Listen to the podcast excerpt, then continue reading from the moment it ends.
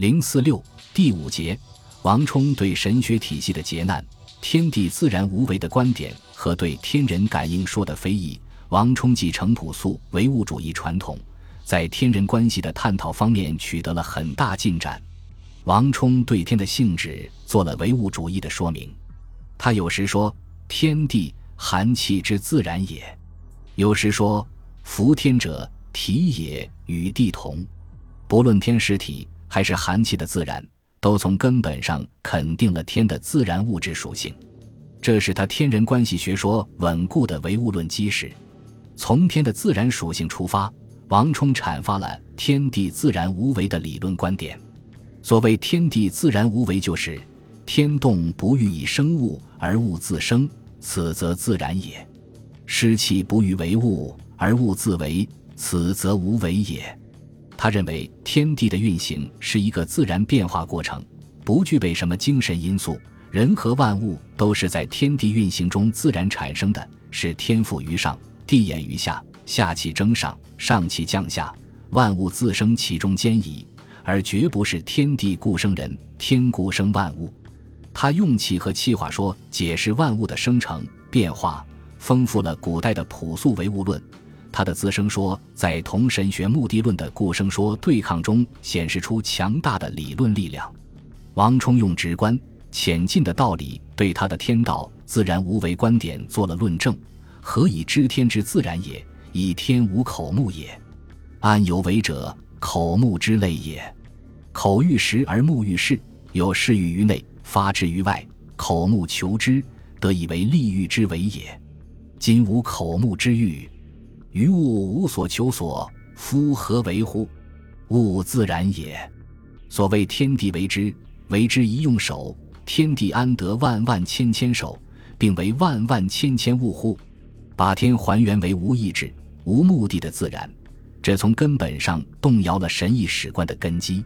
在天人感应说甚嚣尘上之时，王充的天道自然无为思想具有鲜明的战斗性。他对当时盛行的君权神授之说和谶纬伏命的种种神异传说做了有力驳斥。他阐明帝王与普通人没什么两样，并非天神或天神以某种奇异之物产生的后代。为了神话汉代皇权，当时流行着刘邦母亲与龙交感而生刘邦的传说。王充大胆提出异议，他用当时人们能理解的科学知识论证寒血之类。相与为牝母，牝母之会，皆见同类之物，精感欲动，乃能受湿。若夫母马见雌牛，雄雀见牝鸡，不相与合者，异类故也。金龙与人异类，何能感于人而失气？他反问：儿子的本性应与父亲相同。如果刘邦真是龙的儿子，那么他为什么不像龙那样会乘云驾雾呢？撕开帝王脸上神异的面纱，王充不仅显示出卓越的见识，也表现出足够的胆量。对美化统治者的福瑞说，如周代文王的赤雀、武王得白鱼、赤乌以受命等神话，王充在《论衡·出丙篇》用偶然巧合加以解释：文王当兴，赤雀是来；鱼跃乌飞，武王偶见，非天使却指白鱼来也。所谓浅告说是汉代天人感应说的核心。根据这个学说，自然界的一切灾异都被解说成了天意的体现。阴阳五行学者即以天意附会人士作为自己的理论宗旨。王充不但因夫天无为，故不言灾变，而且以浅告于天道有鬼，故重论之，对他进行了重点批驳。灾异说特别重视日食月食，认为这是统治者失德所致。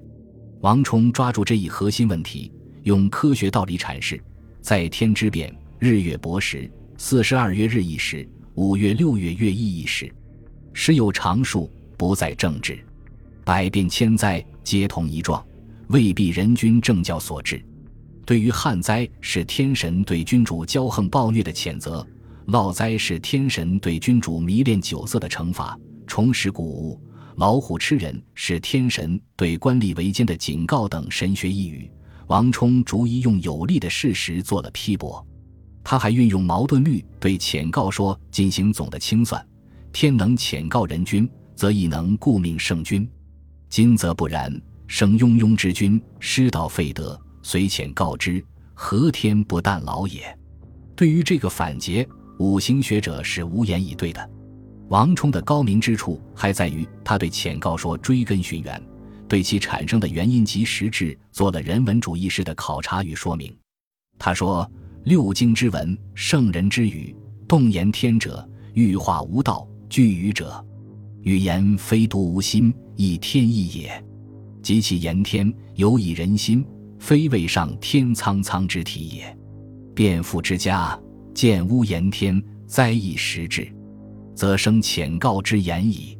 上天之心在圣人之胸，及其浅告在圣人之口，这是非常深刻的见解。封建统治者派出上帝来神化皇权，把神学目的论当作皇权存在的理论依据。王充用人不能以形感天，天意不随行而应人的鲜明论点，斩断了天人之间联系的通道。他的天道自然无为思想是中世纪漫漫长夜中一盏理性的明灯。